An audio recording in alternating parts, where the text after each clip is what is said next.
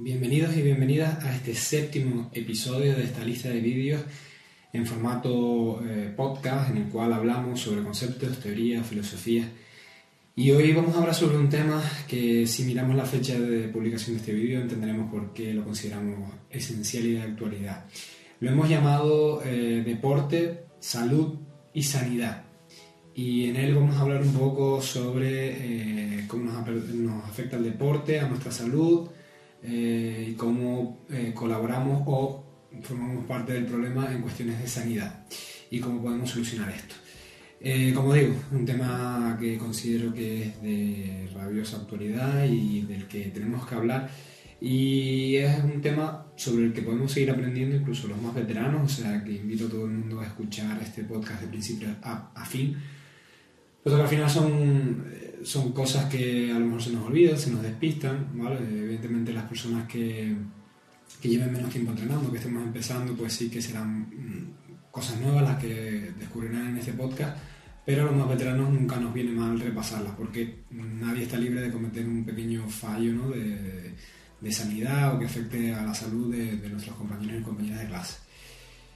Lo que tenemos que primero empezar es eh, definir y, y empezar a separarnos lo que son eh, la salud, porque decimos salud y porque decimos sanidad, ¿no? Es decir, con salud quiero hacer referencia a los beneficios y a la parte negativa ¿no? de, entrenar duro eh, que tienen sobre nuestra salud, ¿no? los deportes, las artes marciales, los deportes de contacto, y sobre sanidad, es decir, cómo podemos eh, generar un entorno seguro en el cual entrenar de una forma sana y que no nos afecten determinadas enfermedades que podamos contagiar a los compañeros.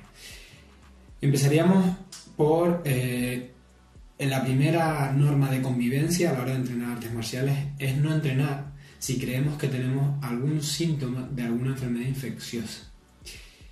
Esto es clave, ¿vale? Eh, esto es clave a la hora de entrenar, es de, es buen compañero o compañera intentar eh, evitar pisar el gimnasio cuando creemos que tengamos alguna enfermedad infecciosa. Y no me refiero solo a virus, a gripe eh, y el largo, etcétera, sino también, por ejemplo, a enfermedades de la piel, ¿no? Es decir, si creemos que tenemos algún tipo de sarpullido, enfermedad eh, de la epidermis que sean contagiosas, no venir a entrenar. Y si tenemos dudas, ir al médico.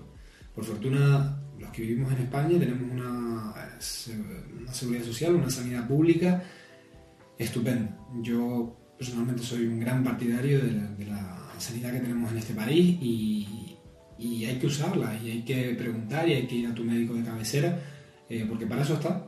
Entonces, si tenemos dudas, eh, no hace falta pasar por el gimnasio, que podemos echar un cable, pero es que nosotros no somos especialistas, ¿no? Es decir, como digo, para eso están los, los profesionales y que nos puedan decir pues si es infeccioso o no y si podremos entrenar o no. Entonces, pero todo pasa por eso, ¿no? Por la, primero la, la prevención propia y la cabeza de decir, bueno, creo que tengo algo que puedo contagiar con mis compañeros y aunque me sienta bien, aunque pueda entrenar físicamente, es de buen compañero puedes decir, pues mira, eh, no voy a entrenar porque, porque puedo pegarle esto a algún compañero o compañera y, y al final generar un problema, ¿no?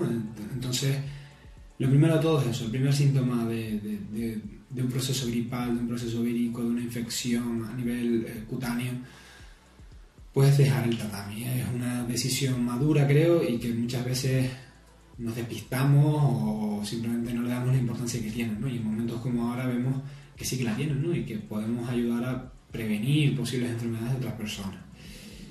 Lo segundo no entrenar con heridas abiertas, eh, arañazos, ¿vale? Es decir, en cuanto haya sangre, en cuanto nos arañemos o entremos al gimnasio, entrenar con las heridas bien tapadas, bien eh, cerradas, ¿no? Es decir, en cuanto, oye, que estamos entrenando y recibimos sin querer un arañazo, lo que sea, tapar siempre esas eh, herida, creo que es algo que la mayoría sí que hace, pide ayuda al entrenador ¿no? o entrenadora que esté dando la clase, oye mira que se me abrió una pequeña uña o lo que sea, tapamos la herida, limpiamos la herida con alcohol y siempre y cuando esté bien tapada seguimos entrenando. Y a lo mejor por desgracia ese día sería interesante no luchar, no hacer random y libre, porque al final con el sudor y, el gran contacto que tenemos normalmente en clase, sobre todo los deportes en los que trabajamos suelos, en los que trabajamos derribos, que hace falta estar en un cuerpo a cuerpo muy cercano a, compañero o compañera, eh, pues, pues evitarlo, pues evitarlo porque al final por muchos vendajes que podamos, por muchas tiritas, eso se va a acabar cayendo, ¿no? A causa del, del, sudor y de, la lucha en sí misma, ¿no? Es decir, entonces intentando entrenar con heridas abiertas y si están, taparlas en lo máximo posible y evitar un poco la lucha, ¿vale? Lavarse las manos en cuanto lleguemos a entrenar, eso sí que es algo que deberíamos hacer, ¿no? Venimos de la calle y tenemos que eh, empezar a pensar en nuestro gimnasio como si fuera nuestra casa, ¿no? Es decir, cuando llegamos a casa de la calle, nos lavamos las manos, ¿no? Porque vamos a comer, porque vamos a estar con pues, nuestras mascotas, nuestra familia, y al final llegamos de la calle, por así decirlo, de un entorno, eh, entre comillas, sucio, y vamos a nuestra casa, un, un entorno limpio, y nos lavamos las manos, y es como algo que tenemos la mayoría, espero, muy interiorizado, pero que no solemos hacer siempre en el gimnasio, ¿no? a menos que vayamos al baño. Aunque no vayamos al baño, aunque no tengamos eh, ganas de ir al baño, sino que simplemente nos cambiemos y entremos a entrenar, no estaría de mal empezar a lavarse las manos. Yo lo llevo haciendo tiempo eh, y creo que, que puede ser una, una, una tradición o una buena costumbre de ir añadiendo poco a poco en el entrenamiento. Como digo, yo también he fallado en esto, pero desde hace unos meses lo llevo haciendo y, creo que, que, puede ser una buena costumbre, como digo, ¿no? Para las artes marciales y para eh, los deportes de contacto, el siguiente punto es clave y es tener bien cortadas las uñas de los pies y las uñas de las manos. Esto sí que es algo específico quizás de las artes marciales y de los deportes de contacto, pero creo que es esencial, eso sí que llevamos recomendándolo durante años, esto sí que se oye, vamos, de toda la vida lo he escuchado yo, es una recomendación que me han dado desde pequeñito, pequeñito cuando empecé en artes marciales. Y yo creo que, el porqué es obvio, ¿no? Al final una uña larga, ya sea de los pies o de las manos, puede cortar sin querer eh, la piel del compañero. Ya trabajemos golpeo, trabajemos agarre, da exactamente igual. Una uña larga es un peligro para los compañeros que se pongan con nosotros. Entonces, en la medida de lo posible, tener las uñas siempre lo máximo posible cortadas y limpias, evidentemente. Eh, creo que es un consejo que se llevamos dando desde hace años y que no podemos dejar de seguir dándolo, ¿vale? Los más veteranos este ciclo tendrán muy superado, pero aún así a veces nos podemos despistar y hay que estar ahí eh, bien. Y el siguiente consejo que también yo creo que hemos dado desde hace años es tener siempre limpio la ropa con la que entrenamos. Entrenemos con un gi, con una chaqueta, ¿no? un judogi o, de jiu-jitsu, lo que sea, o entrenemos con ropa deportiva, al final estamos trabajando con otra persona. Entonces tenemos que tener una cierta consideración para nosotros mismos y para la persona con la que estamos entrenando. Yo creo que eso es clave.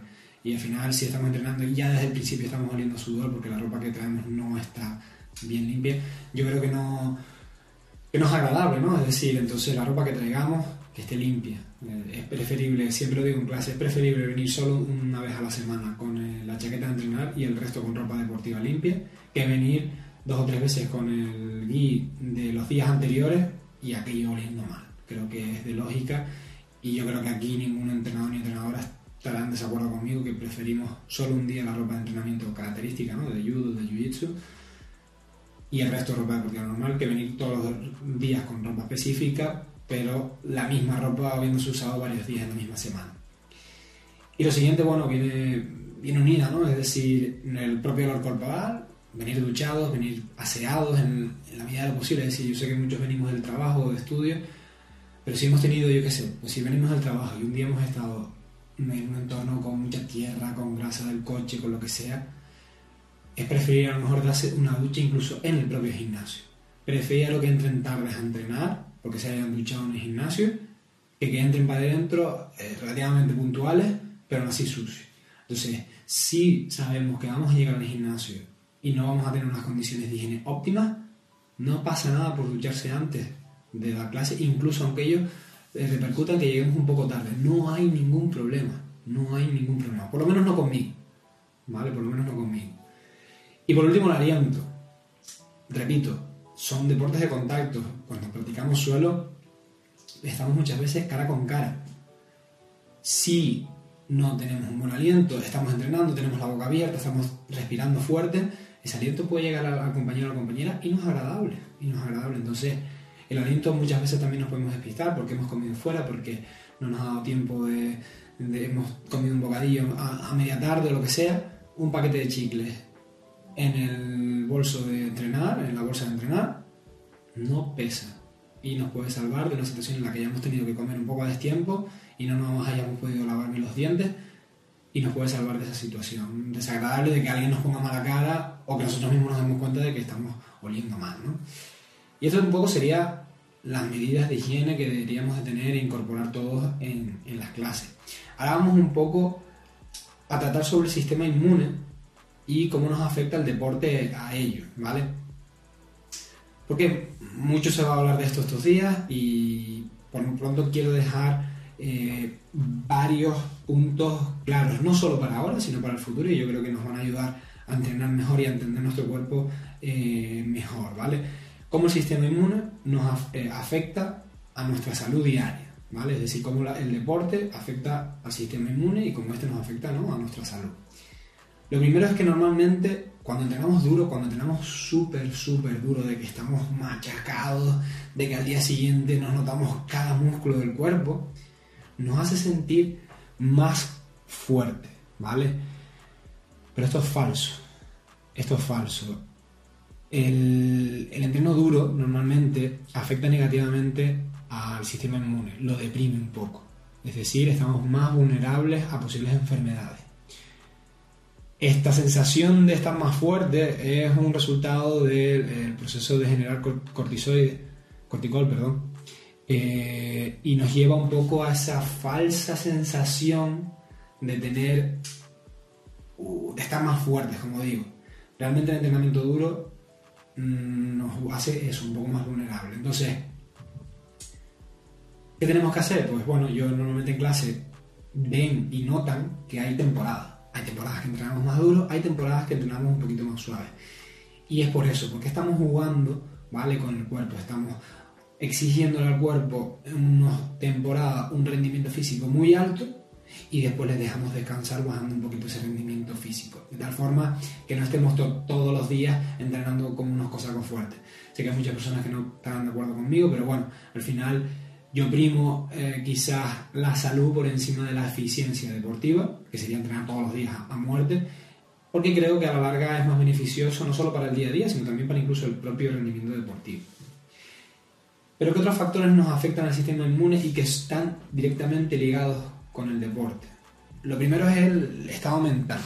Hay que entender que el estrés, los disgustos y la incertidumbre afectan negativamente al sistema inmune inmune, perdón. De tal forma que si tenemos algún proceso de ansiedad, de estrés, no estamos bien, eh, nuestro sistema inmune se ve, eh, se ve perjudicado. Es decir, cuando eh, estos estados se agravan, el primero que sufre de, de, nuestro cuerpo es el sistema inmune. Entonces el deporte es un pequeño paliativo a estos procesos. Es decir, no funciona al 100%, pero sí que el deporte es un gran paliativo a nivel psicológico para procesos de estrés, de ansiedad, de disgusto, ¿no? de incertidumbre, porque tiene un efecto eh, muy positivo a nivel psicológico. Evidentemente con trastornos ya muy graves el deporte no hay solución, tendríamos que tratar con un especialista, ¿no? y si nos vemos que no podemos superarlo, pues tendríamos que tratar con un especialista, que realmente un psicólogo, una psicóloga, que nos ayude a nivel más profundo. Pero para pequeños procesos, el deporte es clave para ayudar. Entonces, tener en cuenta la situación por la que estamos pasando actualmente y no dejar de entrenar, no dejar de entrenar porque nos puede ayudar a mejorar nuestro sistema inmune, ¿vale? No dejar de entrenar, seguir sacando un poquito de tiempo eh, al día para hacer lo que podamos en casa, es clave. Y en el día a día lo mismo, Cuando estemos de normal, saber que ese ratito de deporte para nosotros es muy bueno para nuestro estado mental. ¿vale? Después, dos aspectos que también afectan muchísimo el rendimiento deportivo, que es la falta de descanso por un lado y el déficit calórico por el otro. La falta de descanso es dormir poco, y esto es un problema que tenemos con muchos deportistas. Hay que dormir bien, de calidad. No se trata de dormir mucho, se trata de dormir bien, ¿vale? Si dormimos mal, nuestro sistema inmune se deprime y tenemos que tener esto muy, muy, muy en cuenta, ¿vale? Para entrenar duro hay que descansar duro, ¿vale? Hay que intentar dormir las 7-8 horas bien, un poco que sean casi que del tirón a ser posible. Yo sé que a muchos nos cuesta, yo soy el primero que tengo problemas para dormir mis 7-8 horas del tirón, pero lo intento. Y si sé que tengo esos problemas, intento acostarme antes porque sé que a lo mejor tiendo a despertarme más, que tengo el sueño muy ligero. Pues bueno, intento compensarlo con dormir un poquito más. En vez de dormir 8 horas, intentar dormir 8 horas y media, por ejemplo. Porque a lo mejor mis 8 horas y media no son de calidad las 8 horas y media, pero bueno, por lo menos hay 7 o 6 que sean de calidad, ¿vale? Cada uno conoce sus horarios, cada uno conoce su eh, rendimiento en el sueño y el que duerme mal lo sabe y el que duerme bien lo sabe. Pero es importantísimo dormir bien, sobre todo para los que somos deportistas y sobre todo en los tiempos que corremos ahora. Y el déficit calórico, muy, muy, muy importante. No podemos eh, trabajar duro, no podemos hacer mucho deporte cuando estamos gastando más calorías de las que consumimos. ¿Vale? Muy, muy importante saber si estamos subalimentándonos o sobrealimentándonos. ¿Vale? Porque las dos cosas son muy perjudiciales, tanto para el sistema inmune como para nuestro estado mental. Hay que buscar el equilibrio. Cuando entrenemos menos, reducir la ingesta calórica. Cuando entrenemos más, incrementar la ingesta calórica por desgracia, esto requerirá un poco de tiempo eh, para cada uno, conocerse su cuerpo, conocerse uno mismo y sobre todo buscar ayuda, buscar ayuda de profesionales, dietistas, nutricionistas, médicos. Busquen ayuda, pregunten.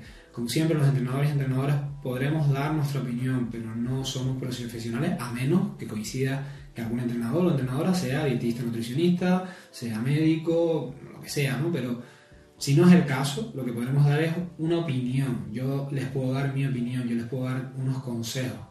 Pero si nos queremos tener un poquito más eh, fuerte, tendremos que pedir ayuda a un profesional. Pero está claro, si entrenamos mucho, hay que comer un poquito más. Y si no entrenamos tanto, hay que comer un poquito menos. ¿Vale? Pero muchas veces eh, vemos como gente empieza a entrenar muy fuerte, no come lo suficiente y vienen las lesiones, vienen las enfermedades. Es por todas estas razones que hemos dado. ¿Vale? Cuando vemos que nuestro sistema inmune le afecta el, deporte que hagamos, le afecta la intensidad del mismo y tenemos que un poco compensar, alimentándonos bien, durmiendo bien y teniendo una buena salud mental.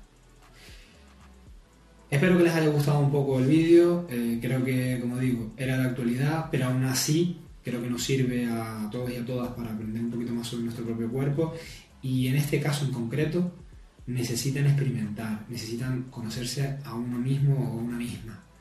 Escuchen su cuerpo y sean honestos consigo mismo. Es decir, muchas veces no somos honestos. No, yo duermo bien. Me acuesto a la 1 o a las 2 de la mañana y me levanto a las 7. Eso no es dormir bien. Porque en lo que te acuestas no es que te duermas en muchos casos ipso facto. Muchas veces tardamos en dormirnos, eh, nos despertamos antes de que suene la alarma, estamos dando vueltas. Entonces sean honestos sepan si realmente están descansando bien. Y lo mismo con la alimentación.